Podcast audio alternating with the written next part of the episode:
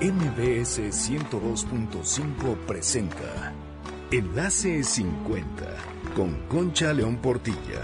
Un espacio para celebrar la plenitud y crear lazos, compartir, aprender, encontrar amigos, oportunidades y proyectos. La edad, eh, la edad es lo de menos. La actitud marca la diferencia, porque lo mejor de la vida empieza hoy. Enlace 50.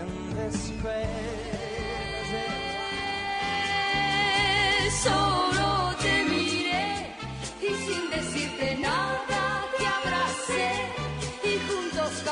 ¿Qué tal amigos? ¿Cómo les va? Soy Concha León Portilla, pues es sábado 24 de agosto y estamos en agosto precisamente que es el mes en el que todo el mundo nos pone atención a los mayores de 60. Resulta que somos importantísimos en los medios, les importa quiénes somos, qué queremos y es que es eh, algo que hay que tomar en cuenta pues precisamente con esta revolución de la longevidad que ustedes y yo estamos viviendo es interesantísimo cómo tenemos que irnos preparando. Ayer precisamente estaba comiendo con mi hijo y estábamos hablando de las estadísticas. Jorge, mi hijo, tiene 31 años. Y en eso estaba yo diciéndoles que para 2050 uno de cada cuatro mexicanos va a ser mayor de 60. Entonces de repente le dije, ¿y tú vas a ser uno de esos cuatro? O sea, porque en 30 años él va a tener 61 años. Entonces realmente casi le se atraganta la comida de pensar que iba a ser uno de ellos.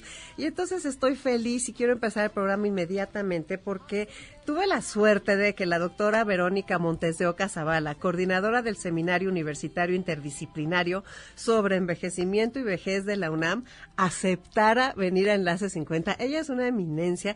Este seminario es realmente una fuente de conocimiento que tiene el privilegio de dar una visión panorámica e integral de todo este fenómeno que estamos viviendo como sociedad y de la cantidad de tareas que hay que poner manos a la obra inmediatamente. Quiero decirles que eh, Verónica Montes de Oca Zavala es socióloga, maestra en demografía y doctora en ciencias sociales con especialidad en población por el Colegio de México.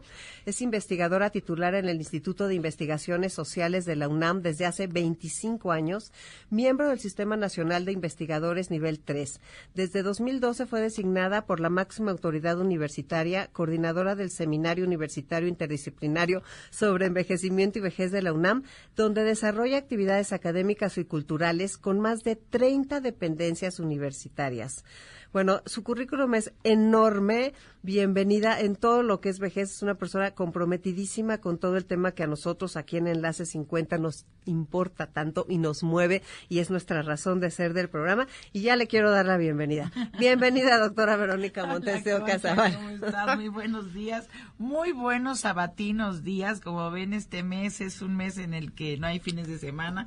Todos los días se trabaja porque es el mes en el que trabajamos justamente para darle mayor visibilidad y justamente hacer mucha conciencia sobre el tema de la vejez y de nuestro envejecimiento y cómo son las diferentes vejeces en nuestro país. Sí, pero mira, qué interesante porque no hay vejeces iguales, ¿no? Ya más ninguna años- persona vive una vida idéntica a otra, pero además ninguna vejez se construye de la misma manera. Sí, es que entonces es, es, es interesantísimo todo esto. A mí me gustó mucho que estaba escuchándote hace rato en varias eh, de, las, de las conferencias y de todas las ponencias que has dado. Y me gusta mucho todo tu enfoque porque realmente el seminario este es una es interdisciplinario. Y me acabas de decir ahorita antes de entrar al aire que eres coordinadora y no directora. Ay. Dinos por qué y en qué consiste el seminario. Bueno, pues el seminario es una, es, los seminarios universitarios es una como plataforma que crea rectoría para posicionar temas que considera son relevantísimos a nivel nacional e internacional, ¿no? Entonces, por ejemplo, uno de esos seminarios pues es el seminario sobre educación superior, hay otros seminarios sobre, por ejemplo, cuestiones de migración, hay otros seminarios sobre envejecimiento, en fin, hay cerca de 28 seminarios universitarios que son creaciones desde la máxima autoridad universitaria para posicionar temas que tienen que ser transversales. Es decir, el envejecimiento, y eso mismo lo, lo dijo, me lo dijo alguna vez el rector, no es una cuestión solamente médica, no es una cuestión clínica, no es una cuestión tampoco solamente psicológica. Este, dice, tal vez es más cercana a la demografía, pero tampoco es solamente de la demografía. Entonces es una cuestión interdisciplinaria y este enfoque es muy importante porque tenemos que trabajar evidentemente nuestra estructura psíquica, pero también nuestras experiencias en el pasado, las condiciones sociales y económicas, y tenemos que también trabajar el cuerpo, ¿no? La salud y la prevención de enfermedades, entre otras miles de cosas, como es la vivienda, las ciudades que sean accesibles, que pueda la gente movilizarse, o sea, mil aspectos que tienen que ver con la calidad de vida y con un buen envejecimiento activo y saludable. Fíjate que la idea de este programa es aprender a envejecer. Ey, o sea, como Diego Bernardini, que es un gerontólogo argentino, Argentino, si lo, lo conoces. conozco. Bueno, pues eh, Diego tiene esa frase que a envejecer se aprende. Y me encanta su frase porque así como aprendimos a manejar, a comer y a, este, a sumar, a envejecer se aprende y no lo logramos si empezamos a los 60. Entonces, a mí me gusta que en este programa hay muchas personas de 40 que ya nos escuchan y eh, realmente lo que estábamos con- diciendo hace rato que no estábamos al aire era la vejez se construye. La vejez se construye. Y nosotros, esta cuestión de aprender a envejecer y es también como aprender a tomar decisiones, aprender a defender la autonomía, aprender a ser independientes, pero también aprender a adaptarnos a los cambios que siempre vivimos. Tal vez en el curso de vida no nos damos cuenta que cuando somos niños y vamos a ser adolescentes, híjoles, vivimos un montón de cambios y nos vamos adaptando. Cuando somos adolescentes y enfrentamos la adultez, también es una transición que amerita adaptación. Pero afortunadamente de la, de la adultez a la adultez mayor o a la vejez, también hay procesos de adaptación en todo el momento de la vida. Entonces aprendemos a adaptarnos siempre. Y yo creo que el envejecimiento, así como el desarrollo, como también aprendemos a desarrollarnos, aprendemos a crecer, todo tiene que ver con un aprendizaje a lo largo de la vida, que es algo que Alexander Calache, que Diego lo conoce muy bien porque es alumno de Alexander Calache, ha, esta- ha establecido mucho desde la OMS en el 2002, que es este envejecimiento activo. Es un aprendizaje a lo largo de la vida. Sí, y no podemos, de veras, tenemos que ponernos las pilas desde muchos años antes. ¿Por qué? Porque al final los hábitos son los que va a determinar cómo llegamos a mayores, Absoluto. ¿no? Cómo llegamos a viejos y en qué calidad. Exacto. Entonces, hay una, hay una persona que dice es que tienes que darte a ti y a los tuyos lo mejor de ti mismo, no lo que queda de ti. No, no. Pero, pero además algo bien importante, hay que darnos también lo mejor a nosotros mismos, porque de pronto hay una, como tú sabes muy bien, Concha, hay una construcción de género que atraviesa también el tema de envejecimiento. Entonces, nosotros las mujeres descuidamos mucho nuestra persona, nuestra salud, porque estamos, eh, nos enseñaron a darnos a todos los demás. Pero antes de dar a todos los demás, tenemos que darnos a nosotros mismas también. Entonces, eh, la vejez femenina, por eso tiene tantas desventajas frente a la vejez masculina, porque no, no se asumió también el papel tan importante de las mujeres en su propio proceso de envejecimiento. Sí, y aparte, eh, simplemente lo que estábamos hablando también de las pensiones. Las mujeres tienen muchísimo, menos pensiones. Hay menos menos pensiones. pensionadas que pensionados. Me gustaría, somos 13 millones de mexicanos. Sé que es imposible dar un panorama, pero danos así, háblanos del viejo rural, del viejo urbano. ¿Cómo está la vejez? ¿Cómo estamos los Mira, viejos de México? La vejez rural y la vejez urbana son completamente diferentes. La vejez rural, a pesar de tener una mayor, digamos, eh, morbilidad en términos, porque a veces no está diagnosticada su enfermedad, sigue siendo muy funcional hasta el último momento de la vida. Como ellos dicen, trabajan hasta el último, hasta que ya la vida y la salud no, no te lo permita. Pero en la vejez urbana es diferente. La, el- hay mucho más cuidado del cuerpo, hay mucho más prevención a las enfermedades porque están las instituciones en las zonas urbanas. También hay mucho mayor educación y eso te permite tener mayor información. Y hay un proceso como de retiro más institucionalizado en las zonas urbanas. Ahora, ¿qué sucede? Que las instituciones de seguridad social del país, que son muchísimas, cada entidad tiene alguna, hay muchas privadas, cada institución, por ejemplo, la CFE tiene uno, el Pemex tiene uno, Nafinsa tiene uno, IMSS, ISTE, más todas las que, el ejército, la naval, cada una tiene un sistema de retiro. Y hay algunas personas, por ejemplo, que tienen muy buenas pensiones, que es un porcentaje muy pequeño, pero que son pensiones impresionantes. Bueno, las de los presidentes, como se decían, pues eran escandalosas. Claro. Pero la gran mayoría de las personas que están afortunadamente pensionadas tienen unos de uno a dos salarios mínimos, en su gran mayoría, digamos más o menos un 80%. Y las mujeres se inclinan más entre las que llegan a un salario mínimo. ¿Por qué? Porque tuvieron precarias actividades laborales muy generizadas y no alcanzan más que lo, mínimo, digamos, un salario mínimo de pensión básicamente en el IMSS o en el ISTE. Pero fíjate que de los 13 millones que mencionas, Sí. 9 millones no tienen pensión. Fíjate nada más. Eso Nueve es terrible. de 13. Eso es terrible. Y fundamentalmente se debe a que estuvieron en, en mercados. Mira, hay varios problemas en los sistemas de seguridad social en el país. Uno de ellos es la portabilidad. México no tiene portabilidad. Entre todos los sistemas de salud que tenemos, de seguridad social, no tenemos portabilidad. Eso quiere decir que si tú, Concha, trabajaste cinco años en la FINSA, luego cinco años en el ISTE, luego diste clases en la UNAM y también tenías ISTE, pero este también diste clase y trabajaste en el IMSS, y luego te fuiste a Pemex.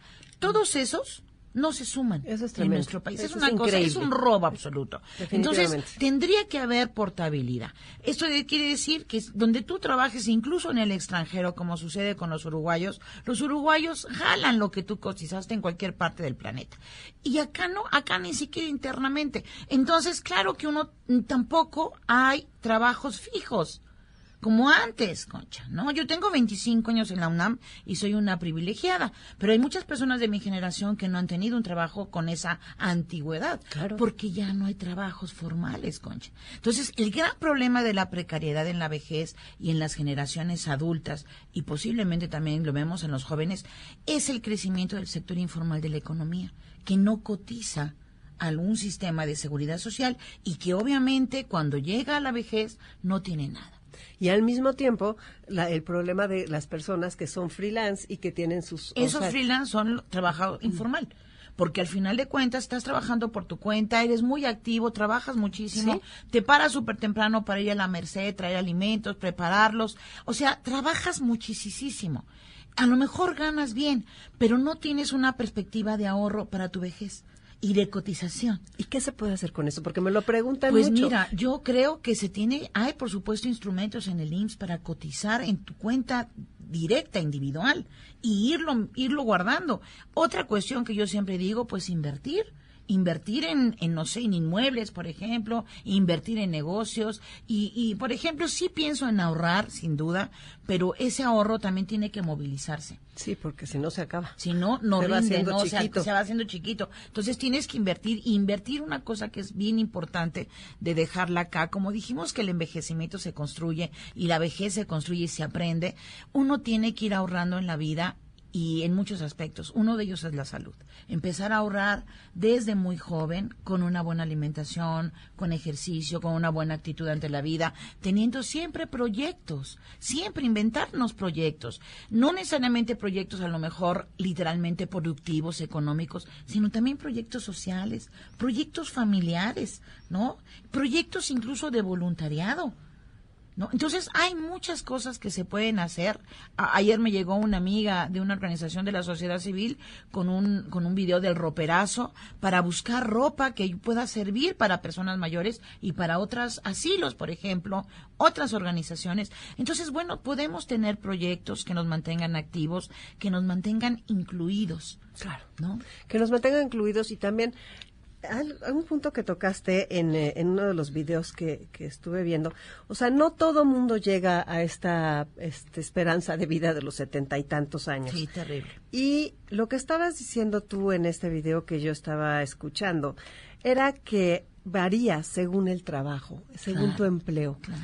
¿Qué, ¿Qué pasa con eso? ¿Que eso de los policías que hicieron el estudio de los del ITAM? Exacto. Ah, bueno, fíjate, eso es muy interesante. La esperanza de vida de un policía es bajísima porque los niveles del riesgo son muy altos. Todas las actividades laborales, todos los sistemas productivos generan desigualdad, Concha. Todos. ¿Por qué está estratificada la población en función de la actividad laboral? De las actividades manuales y no manuales. Las actividades manuales implican una, una acción monótona del cuerpo que muchas veces genera una, una atrofia, una discapacidad. por ejemplo, en Estados Unidos las matanzas y aquí en México también, donde se corta el pollo, se saca las vísceras que nos comemos, ¿no? En marcas que sabemos son muy famosas.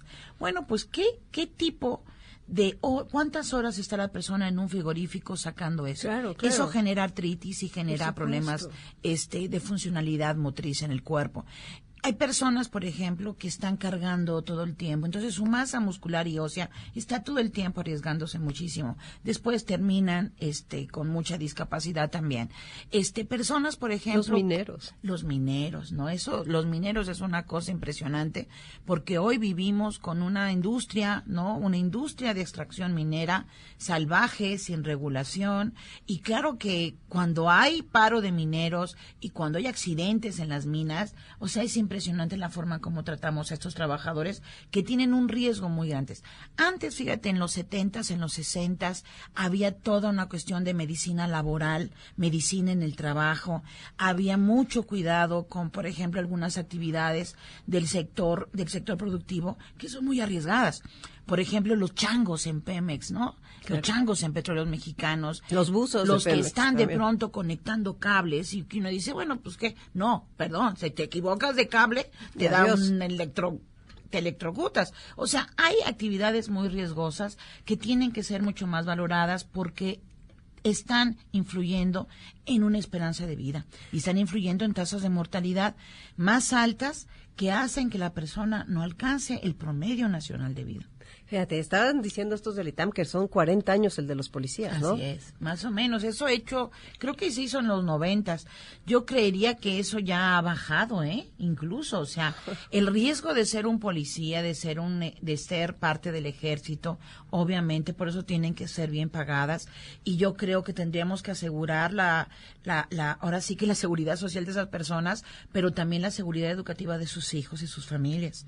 Si no es con dinero, con un dinero con lo que se le puede retribuir al sacrificio de esas actividades, sí darles toda la seguridad a las familias para que sus hijos no sean también policías o, o parte del ejército, a lo mejor, sino ingenieros del ejército o a lo mejor este profesores Sí, que que, puedan tener movilidad también social. Ahora que hablas de las familias, me llamó mucho la atención esa parte de que ahora conviven cuatro generaciones, o sea, Ah. esta nueva Bueno, te viste longevidad. todos los videos, Concha. Estudio mucho.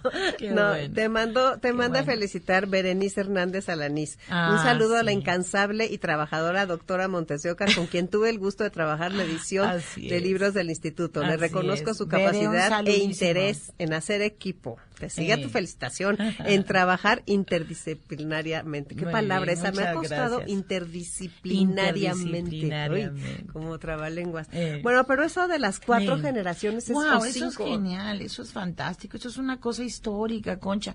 A veces no valoramos la importancia de, imagínate, hay toda una psicología transgeneracional. ¿Tú has oído eso? Sí, y eso me apasiona. Eso es fascinante. Y a mí me encanta y, y cuando vuelvo a leer Mujer que corre con lobos me Ajá, super fascina, claro. ¿no? Porque efectivamente, una vez mi hija me decía, mamá, pero a ver, ¿tú crees que yo sea igual de fuerte que, que ustedes?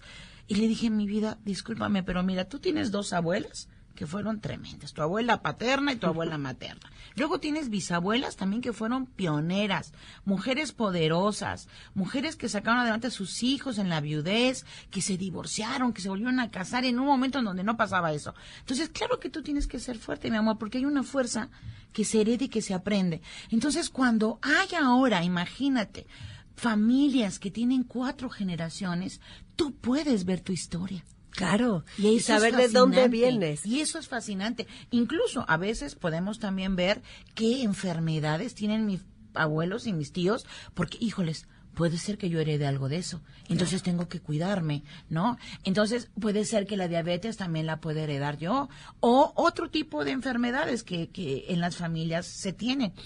Y eso es fascinante, pero también ver la actitud, ver la forma en cómo se está estructurando la organización de una familia. Wow, eso, eso es único en la historia. Concha. Eso lo tenemos que seguir platicando en el siguiente bloque porque ahorita tenemos que hacer un corte. Soy Concha León Portilla, les recuerdo el WhatsApp 55 23 25 41 61. Voy a leer un último. Yo tengo la fortuna de tener a mis papás aún, pero desgraciadamente no se han acoplado a la vida de ahora, el salir. Entonces, bueno, pues sí, yo creo que Claro, tenemos que trabajar eso. Tenemos que trabajar eso, Gabriela Tapia. Ahorita vamos a continuar con eso en el siguiente bloque. Gracias por escribirnos, Gabriela. Soy Concha León Portilla. No se vayan.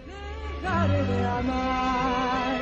El día que el coro quiera repetir a gritos que te adoro, te dejaré de amar. El día que el pájaro no cante en primavera y la esperanza muera, te dejaré de amar. El día que no quiere salir el sol y la luna deje de alumbrar y las estrellas dejen de brillar.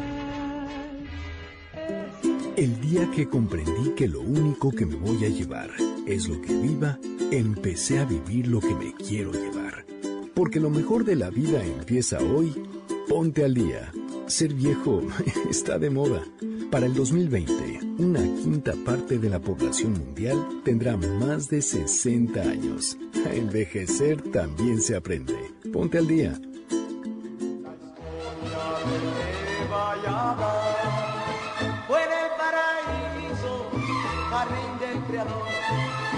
donde nacieron.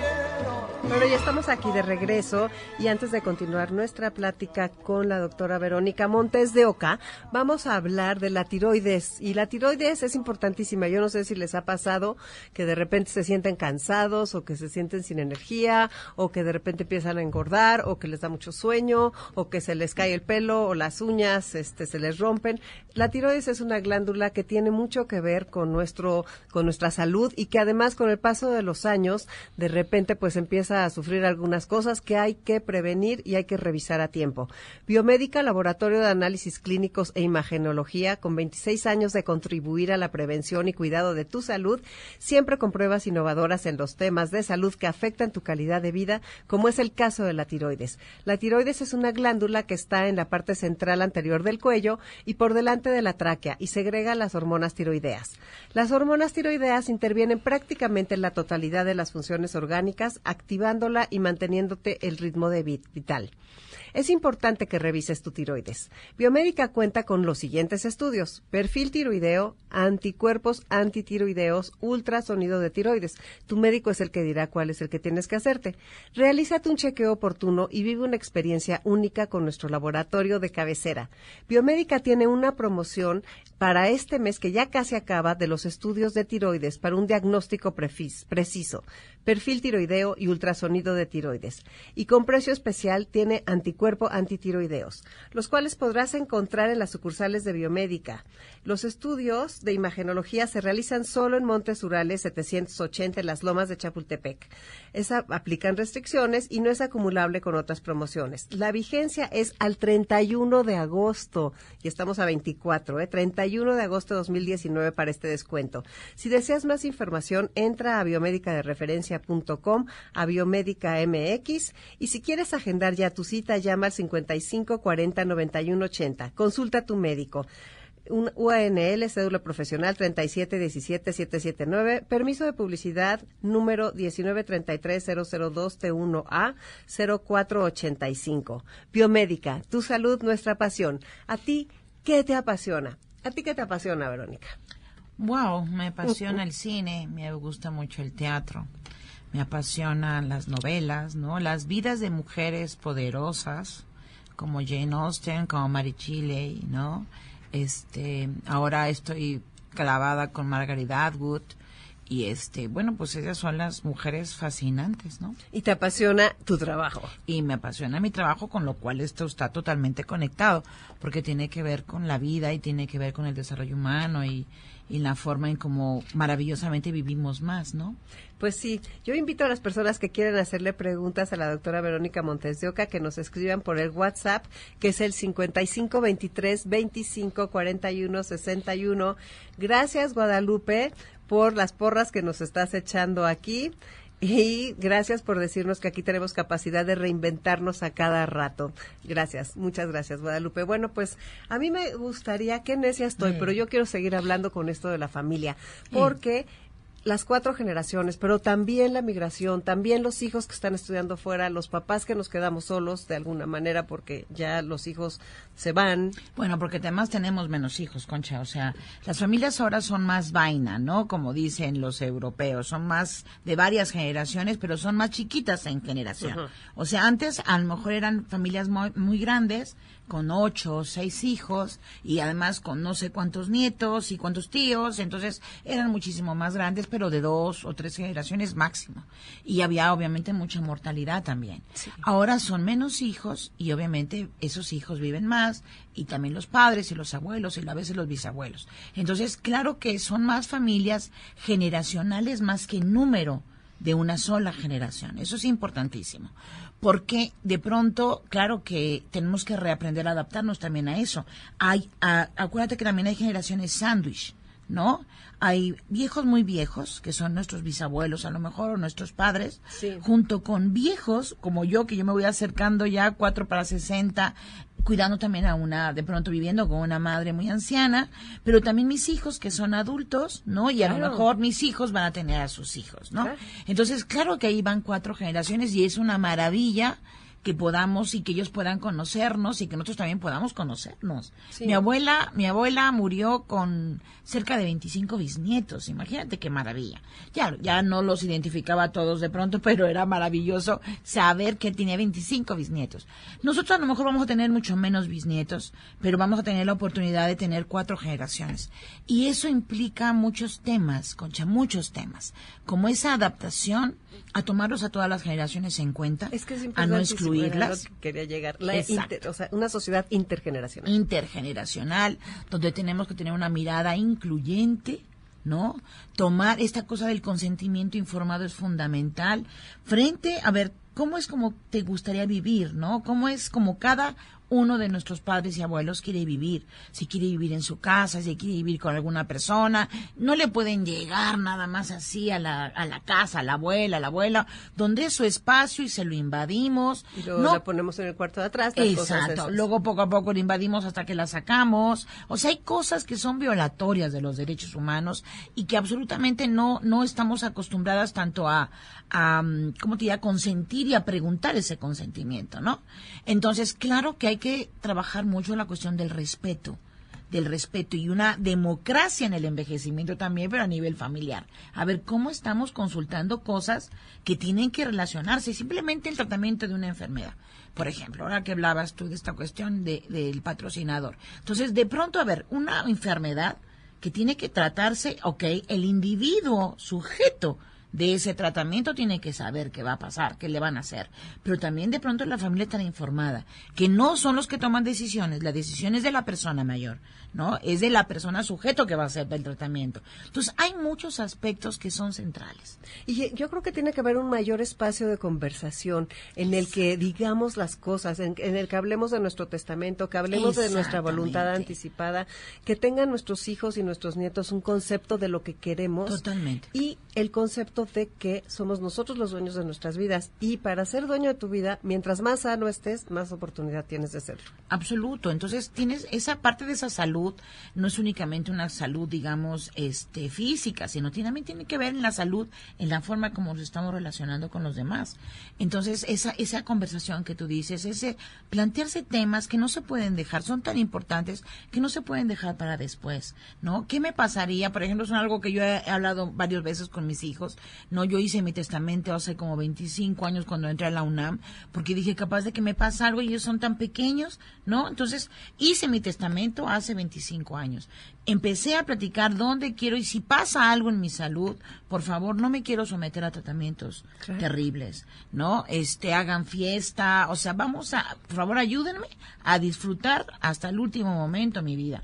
Pero no meterme a lo mejor yo, porque soy una cobarde del dolor, porque a mí no me gusta, no me gusta sufrir, soy muy sensible al dolor. Entonces, inmediatamente cuando algo no me cae bien, cuando inmediatamente lo siento, ¿no? Entonces, hay cada persona es diferente y cada persona tenemos este formas de afrontar los desafíos de manera distinta y eso también hay que irlo como conversando y hay que, no todas las personas somos iguales, No. no todas las personas somos igualmente de resistentes a los tratamientos médicos, no todas las personas somos tan disciplinadas para ciertas cosas. Entonces, bueno, todo eso se tiene que platicar y sobre todo no dejen las partes jurídicas y administrativas para después, pero tampoco adelanten las herencias. Por favor, no adelanten las herencias, nunca firmen un documento en blanco, ni al hijo más cariñoso y adorado que tengan. Jamás. Porque la gente cambia. Las personas cambiamos. Y las influencias y las circunstancias. Y las influencias y a veces pueden ser cosas. terribles. Entonces, no, no se desapropien de sus, de sus pertenencias a menos que ustedes quieran y absolutamente, por favor, valóranlo muy bien, porque a veces creemos que ya nos quedan 5 o 10 años de vida y resulta que nos quedan 20. Exacto, no, no, no, es que es la cosa En el campo pasa eso mucho, fíjate. Cuando las personas de pronto ya quieren vender su terreno, ya todo, y les dan una bicoca y a los cinco años se lo gastaron todo y todavía tienen muchos años por vivir y los viven en penuria total. Sí, y es una tragedia, pero estaba leyendo, fíjate que ahora, con eso que vamos a vivir 100 años, muchas personas van a tener más tiempo de retirados que el tiempo que trabajaron. Entonces, esa parte de cómo reinventarnos, cómo inventar una nueva profesión, cómo emprender de otra Los forma, claro. tenemos que tener proyectos planeados con mucha antelación para poder salir a los 60 de trabajar a lo mejor y ya inventándonos algo. Claro, ya absolutamente. pensando cómo nos vamos a Mira, mantener. todo el tema, incluso ser muy conscientes de que efectivamente no vamos a estar trabajando, pero tenemos que seguir devolviéndole a la sociedad algo de lo que nos dio. No, Entonces, a mí me, me preocupa mucho todo el tema del legado, ¿no? Esto, esto que en psicología los psicólogos le dicen, y aquí estoy recordando a un querido amigo español que fue el que me enseñó este concepto, que es el de la generatividad. La generatividad es este legado que le dejamos a las siguientes generaciones. Pero no tengo que morirme para ser generativo. Puedo No. ser generativo desde siempre, desde ya. Es decir, cómo yo estoy enseñándole a mis alumnos a asumir su envejecimiento, a asumir su vida y que ellos van a continuar con esta lucha, ¿no? Cómo ser generativos con mi propia familia y con mis vecinos, con mi colonia, con mi comunidad Hacer conciencia en hacer conciencia. Entonces, fíjate, si vamos a estar tantos años a lo mejor trabajando o haciendo algún proyecto en la vida ya no laboral, ya no en el mundo laboral o en la etapa este post productiva, entonces tengo que pensar también en cómo hacer ese trabajo un legado. Porque nuestro nombre nos trasciende, Concha. No, no es la, nada más la riqueza o lo que heredas o no. Nuestro nombre, los académicos lo tenemos muy claro porque eso es muy evidente cuando uno hace libros. Los libros se quedan en las bibliotecas, las conferencias ahora todo se queda en YouTube y uno va dejando ahí un montón de herencias, de men- mensajes y cosas. Pero hay que hacerlo muy consciente. Sí. ¿Qué legado estamos dejando? Sí, fíjate que estaba oyendo a una persona que me encantó el otro día en una conferencia que decía, las personas de 60 en adelante no vamos a tener hijos, definitivamente ya no vamos a Ya tener no, hijos. claro. ¿no? Entonces, lo que hay Y que... nuestros hijos van a hacer su vida y eso es maravilloso. Sí, pero lo que decía ella es que hay que parir ideas, hay que parir conocimientos. Y hay que ampliar las redes, Concha. Yo soy una creyente totalmente de las redes, Claro. de las redes de amigos, de las redes amigas, de amigas leales, digamos, de esa lealtad que tú construyes al cuidarte a ti, me cuidas a mí, Claro. y yo los cuido a todos, y de pronto también ellos me cuidan a mí, y de pronto hacemos una sororidad, si tú quieres, entre hombres y mujeres, este, de todas las generaciones, y de pronto, a ver, no vamos a tener más hijos, pero te- podemos tener muchísimos alumnos y alumnas. Claro. Podemos tener muchísimas de amigas y socias y gente que Y trabaja contigo con proyectos específicos. Como ahora que nos hemos conocido. Claro. Entonces, de pronto ya ubicamos un proyecto. Bueno, ahora trabajar en conjunto en ese proyecto. Eso es. está- por eso se llama enlace. El programa este, Ah, pues me veras, mi hijo encanta. se lo puso. Me dio Ah, me encanta, me encanta, me encanta. Y Porque así tenemos nos vamos, que enlace en enlace. Mira, Yo- Yolanda Sol, Yolanda Sol nos manda felicitar. Ana Berta León. Luego Aurora Saracíbar pregunta cómo se puede integrar al seminario o si pueden ir de oyentes. Claro, claro. Mira, tenemos miles de actividades. El seminario es un es uno de los seminarios universitarios más productivos que tiene la universidad. La verdad, trabajamos como locas y locos. Hacemos congresos cada dos años. Ahora acabamos de tener uno maravilloso en Oaxaca, que fue una cosa espectacular. Por supuesto, todas las personas se pueden sumar a todas las actividades que realizamos. Este miércoles pasado tuvimos la exhibición de la película Tamara y la Catarina, que te recomiendo profundamente, Conchi, y a todo tu auditorio porque Lucía Carreras y Ángeles Cruz y todos los actores de esa película son fantásticos, son generaciones de mujeres este viviendo en esta ciudad que se juntamente se enlazan, ¿no? En circunstancias de abandono diferentes y creo que hay una lectura de género y envejecimiento que hay que reflexionar muy bien. Entonces nosotros tenemos una cátedra de cine que es un cine debate este que se llama El tiempo en la vida. Qué maravilla. Es una preciosidad que tenemos gracias a Jimena Perujo de la Filmoteca de la UNAM, que cada mes en el Centro Cultural Universitario gratuitamente presentamos una película. Este próximo septiembre vamos a presentar dos cortometrajes. El de Arcángel, también de Ángeles Cruz, y otro que se llama Las Herederas, que también es un cortometraje muy bonito. Y este vamos a, y lo tenemos en el Chopo, en el Museo Cinematógrafo del Chopo y en el CCU, en el Centro podemos estar al tanto de todas esas actividades? Pues siguiéndonos en la página, en nuestra página web del seminario cómo es? universitario, pues es, es este Seminario Universitario de Envejecimiento. No se apuren, pónganme un WhatsApp y yo les pongo. Exacto, Seminario de Envejecimiento y también tenemos nuestro Twitter y ya el Instagram, que es arroba Suyef y el Instagram es igualmente es Suyef oficial. Es importantísimo participar en todas estas actividades porque acuérdense, el doctor Zagal, que tiene un programa aquí a las 5 de la tarde, una vez vino y nos dijo que hay tal cantidad de actividades gratuitas que no hay pretexto para no seguir aprendiendo. Mira, yo ayer me invitaron también gratuitamente y agradezco muchísimo a Yosafat Aguilar a, a, un evento, a, un, a una obra que se llama Triple Concierto, que son pianistas, son músicos que además bailan y además actúan en una obra fantástica en el proyecto eh, cultural de impulso en la UNAM. Y, es fantástico porque vi la interdisciplina, Concha, desde una mirada artística. Entonces me hizo fantástico, de verdad. Increíble. Salimos ayer muy gustosas, muy gozosas. Lo recomiendo ampliamente. Pero son de esas ofertas producidas en la propia universidad que, que de verdad son fascinantes. Entonces tenemos cantidad de cosas que uno, uno puede aprovechar mucho. Vamos a estar en contacto para poderles ofrecer en nuestra página de Facebook de Enlaces Y yo te mando WhatsApp de cualquier Y ella me va a mandar todo lo que haya. Entonces vamos a estar más activos y más divertidos. se los garantizo. Bueno, aquí tenemos una persona de 62 años que te dice que está desmotivada, que mm. está deprimida y que qué orientación le puedes dar. Pero yo más que nada, Betty, te agradezco mucho que compartas con nosotros lo que estás sintiendo. Lo que me gustaría más que nada es hablar de ese tema de la soledad y la depresión que se da en los adultos mayores. En las personas mayores.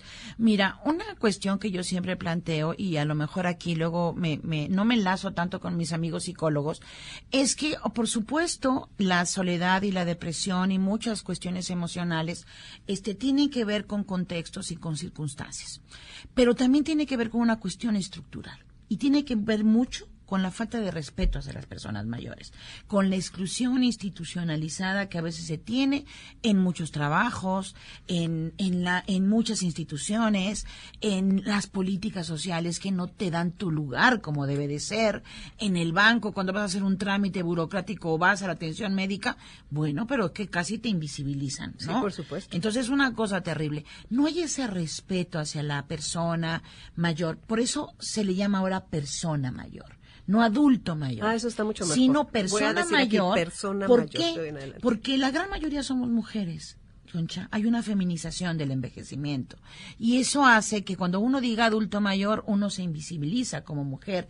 Y sobre todo cuando tú dices persona, entra ya este principio de pro persona que tanto nos hablan los, los, los abogados y todos aquellos que trabajan los derechos humanos. Incluso el mismo ombudsman algún día decía es que ya no es ombudsman, es ombudsperson. Ah, muy bien. Y wow, digo, excelente, tiene lógica. ¿Por qué? Porque hay el principio de pro persona. Entonces, la, la noción de persona implica dignidad implica respeto, implica autonomía y libertad. Entonces, eh, en términos de la filosofía jurídica, eso es una persona. Entonces, cuando, cuando no nos decimos, por ejemplo, el cuidador, no, no, es la persona que cuida. Claro. Porque también la persona que cuida tiene derechos, ¿no? Claro. Entonces, y la persona misma tiene derechos. Y entonces se nos olvida que, y que esa estructura de exclusión nos deprime y por supuesto nos aísla. Y por supuesto, no te quiero mencionar cómo también las calles, las avenidas, las formas en que uno transita, el mal transporte a veces que hemos sufrido en esta ciudad, que ahora está cambiando, bueno, pues te, te aísla, te aísla estructuralmente.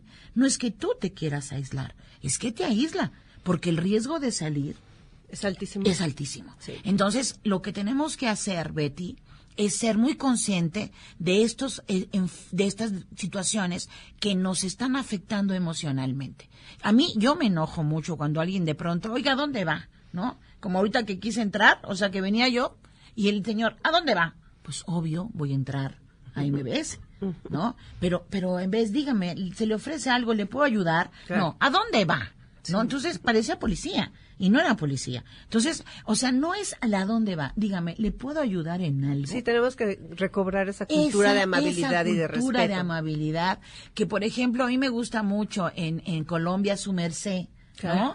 o este, tenga usted, tenga en, en Ecuador es, tenga usted a bien hacer tal cosa, ¿no? Y yo, wow, o sea, esas frases de amabilidad, la Ciudad de México a veces es muy violenta es muy violenta y esa violencia no nada más se refleja en esos terribles datos de feminicidios de muchas mujeres en distintas etapas de la vida que han sido asesinadas solamente por el hecho de ser mujer, sino que la violencia se refleja desde el muy buenos días, desde la ausencia de saludar y hacer empatía con las personas y tener una actitud compasiva con el otro. Entonces, totalmente estructural para mí la depresión y el aislamiento. Sí, y cuando ya la tienes, realmente pedir ayuda. Absoluto. No, dejarse. no y sobre todo hay muchos grupos de autoayuda, Betty, porque muchas personas como tú vivimos y sentimos a veces lo mismo, tenemos que despotricar en el grupo de ayuda y reír y hacer risoterapia y también llorar juntas y darnos cuenta de que no estamos solas. Lo que te pasa a ti, quiero decirte que por desgracia le pasa a muchísimas personas. Les pasa a muchísimas personas. Dice Pablo Margain que muy interesante el programa para los adultos mayores. ¿Qué, ¿Qué nos recomiendas a, bueno, yo creo que es fundamental eso de cuidar nuestra salud al máximo, física, mental y espiritual, tener un proyecto de vida, Totalmente. cuidar nuestros vínculos. Seguir aprendiendo a lo largo de la vida. ¿A poco no ese es el elixir de la eterna juventud? Totalmente. El aprender es, acuérdate lo que decía Levi Montalcini, ¿no? Rita Levi, esta premio Nobel maravillosa, mujer italiana, judía, fantástica. Murió grandísima. M- Sí, murió grandísima y además decía ella siempre con la curiosidad de conocer nuevas cosas. Nunca perdamos la curiosidad, el entusiasmo. ¿Por qué? Porque eso nos inyecta en nuestras neuronas esa energía fantástica para poder seguir aprendiendo en la vida con entusiasmo y con placer. Porque el aprendizaje tiene que ser con placer, no hay otra manera.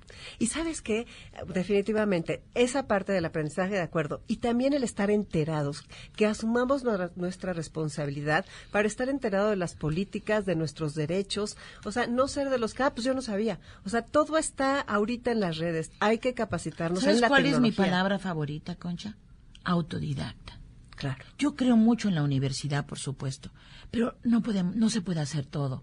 Tengo que ponerle el 90% de energía yo y el 10% a lo mejor en las instituciones. Entonces, mi energía, ese ser, ese ser autodidacta es maravilloso porque yo quiero aprender y puedo leer y puedo procesar porque tengo capacidad y creo que soy muy inteligente y por supuesto ese eso es un entusiasmo por seguir aprendiendo. Entonces es mi palabra favorita, quiero decir. Pues nos dejas con tu palabra favorita que te la vamos a robar. Muy bien. y muchísimas gracias por haber estado aquí con nosotros. Ya viste que ya se Ay, nos fue Concha, el tiempo. sí, es Fue fantástico. tremendo. Tú me dijiste bien por teléfono. Vas a ver que tendremos de qué hablar. Exacto, Seguiremos teniendo de qué hablar y vamos a estar muy conectados. Y vamos a enlazarnos, vamos a enlazarnos. en Vamos a enlazarnos 50. para enlazar a toda nuestra gente. Exacto. Pues bien, muchas, gracias. Soy Concha León Portilla. Regreso con ustedes en un momento. No se vayan.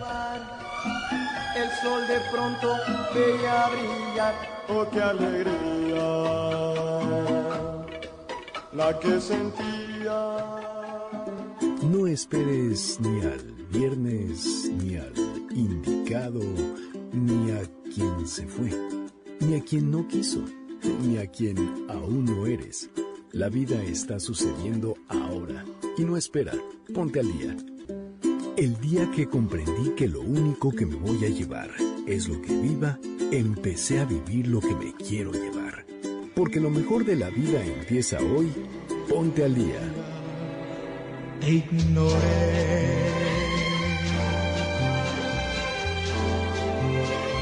Estamos aquí de regreso. ¿Qué tal? Qué barbaridad esta doctora Verónica Montes de Oca.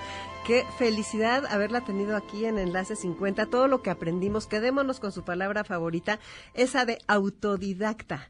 Y bueno, pues justo estaba oyendo esto de México somos todos y verdaderamente estoy completamente de acuerdo con esa campaña porque la unidad, aceptar la diversidad, ser intergeneracionales, entender que todos cabemos de diferentes edades, sexos, de todas las cosas que nuestras profesiones, esa parte de integrar, lograr una unidad. México somos todos y no lo perdamos de vista. Luchemos por esa unidad y no por la separación, no por la polarización, no por las críticas. Es muy importante tener esa conciencia.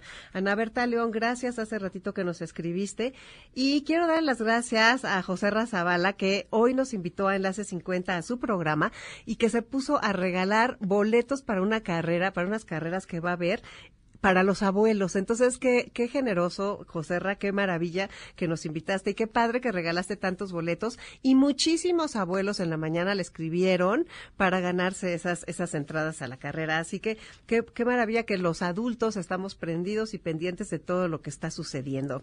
Bueno, pues hablamos de nuestra salud en este programa hace un momento y no podemos dejar de pensar en lo importante que es nuestro seguro de gastos médicos mayores.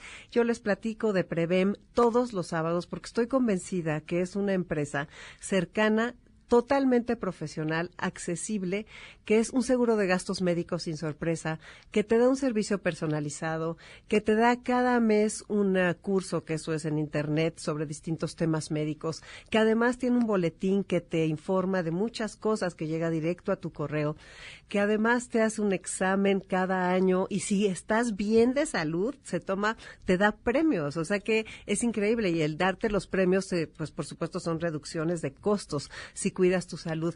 El cuidado de la salud es fundamental y cuando estamos con gente comprometida, que es parte de este programa como son Biomédica y Prevem, de veras estas alianzas no debemos desaprovecharlas. Yo los invito a que quien quiera saber los costos de un seguro de gastos médicos mayores, todos los alcances, quien quiera que les expliquen hasta el último detalle de su póliza, me pongan un WhatsApp al 55 23 25 41 61 y yo los enlazo con un asesor Prevem. También recuerden que Prevem es su seguro de gastos médicos sin sorpresas. Hasta los 69 años y 10 meses te puedes asegurar. Todos aquellos jóvenes que tengan papás sesentones y así, díganles que aprovechen esta oportunidad. Es súper importante ese seguro de gastos médicos mayores que salva tu patrimonio definitivamente esa es la mejor herencia que les podemos dejar a nuestros hijos, el que tengamos un patrimonio garantizado con un seguro de gastos médicos mayores. Bueno, y pues vamos a darle las gracias a Editorial Grijalvo, que generosamente nos regala libros. Y ahora vamos a regalar el de La Fuente de la Longevidad, que es un programa alimenticio que captura la ciencia de los alimentos naturales y pone freno a los padecimientos crónicos para que vivas más y mejor. El poder de una dieta natural prolonga la vida y pues como estamos viviendo tantos años, hay que tener mucho cuidado y ser muy conscientes de lo que comemos. Recuerden estas cosas que dicen de nuestro plato que parezca arcoíris, es decir, que tenga de todos los colores y que tengamos una alimentación balanceada porque somos lo que comemos. Eso acaba siendo cierto. Entonces, este libro, les voy a decir, es de John Mackey agradezco a Grijalvo. Y este libro va a ser para la primera persona que nos ponga un WhatsApp al 55 23 25 41 61 y nos diga cuál es la palabra favorita de la doctora Verónica Montes de Oca porque esa palabra es importantísima, sobre todo nosotros que estamos en esta etapa de nuestra vida en la que ya somos muy conscientes de que el tiempo juega un, factor, es importantísimo, ¿no? Entonces, ¿en qué, ¿a qué le vamos a dedicar nuestro tiempo? ¿Cuáles son las cosas que valen la pena? Eh, los vínculos, todas esas personas que queremos tanto, ¿qué esfuerzo vamos a hacer para llegar, para estar cercanos a ellos? ¿Qué es lo que verdaderamente nos importa? Ya no es momento de hacernos tontos y de estar volteando hacia otros lados con cosas que, que no son relevantes. Aprendamos a decir que no, aprendamos a tomar las riendas de nuestras vidas, aprendamos a hacernos responsables de nosotros mismos y para poder ser independientes, para poder ser independientes lo más que se pueda. O sea, en algún momento tal vez todos, dicen por ahí que todos hemos sido, somos o seremos cuidadores o cuidados. Entonces, pues sí, realmente pues la vida tiene un límite, la vida se acaba. Y de nosotros depende sacarle todo el jugo y todo ese provecho. Me encontré una frase con la que quiero terminar el programa de hoy, que dice, Tienes que aprender a cuidarte. Nadie más lo hará por ti. Tu cuerpo, tu futuro, tu integridad, el estado de tu vida, todo ello es tu responsabilidad, inalienable e intransferible.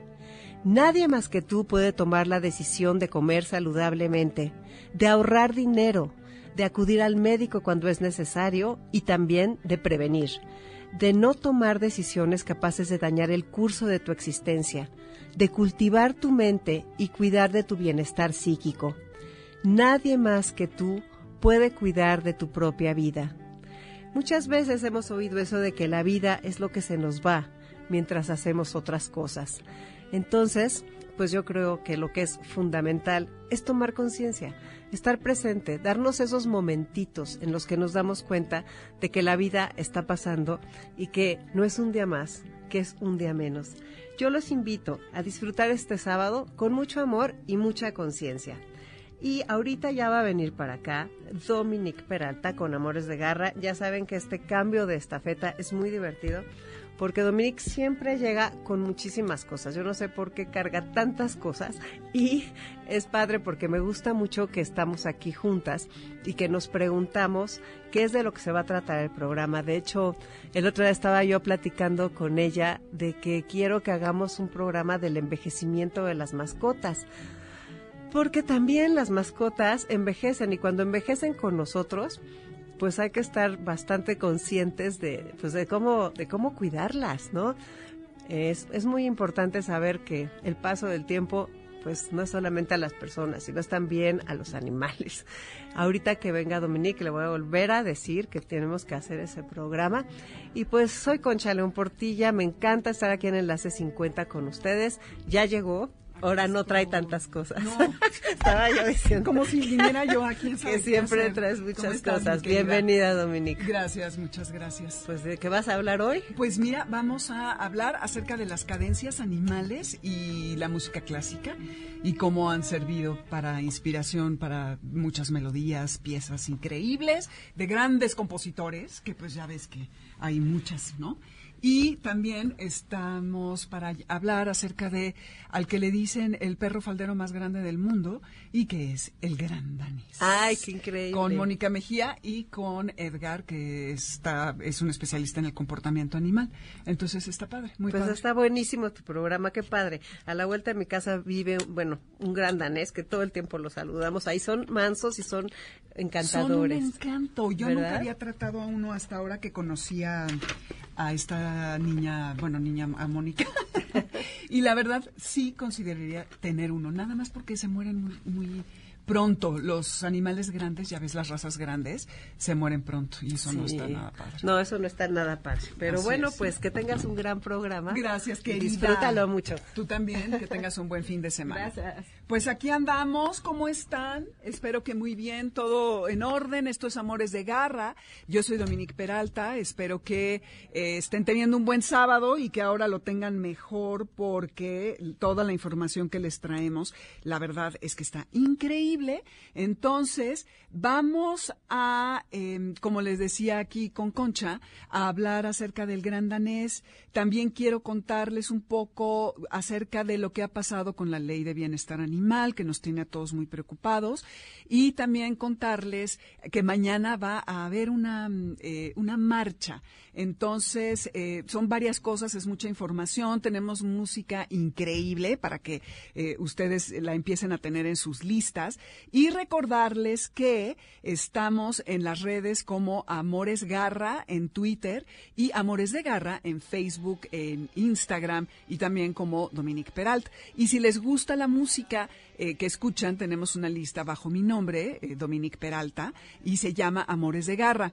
No todas las canciones que pongo están luego en los archivos de la plataforma que utilizamos en Spotify, pero, pues la mayoría, no sé si ahora, porque hoy voy a ponerles básicamente música clásica, eh, van, voy a encontrar todo para subirlo, pero bueno, esta es música que se consigue muy fácil en todos lados y que la verdad vale la pena porque pues hay algunas historias divertidas, bueno, no sé si divertidas, pero entretenidas al respecto.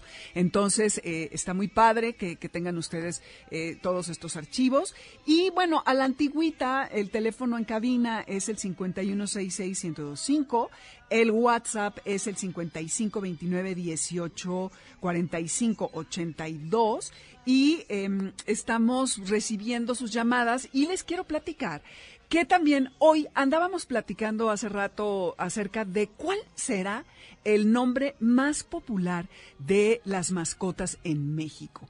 Entonces, ¿por qué no nos escriben eh, eh, nos escriben para que nos cuenten acerca de cuáles son estos nombres, a ver cuáles son los nombres que la gente que escucha Amores de Garra utiliza más frecuentemente. Así que no se vayan, vayan pensando, ya les dije las redes, soy Dominique Peralta, bienvenido, buenas tardes, bienvenidos y regresamos. ¿Qué, ¿Cuántos años tengo? ¿A quién le importa? MBS 102.5 presentó Enlace 50 con Concha León Portilla. Te esperamos el próximo sábado, una a 2 de la tarde, por MBS 102.5.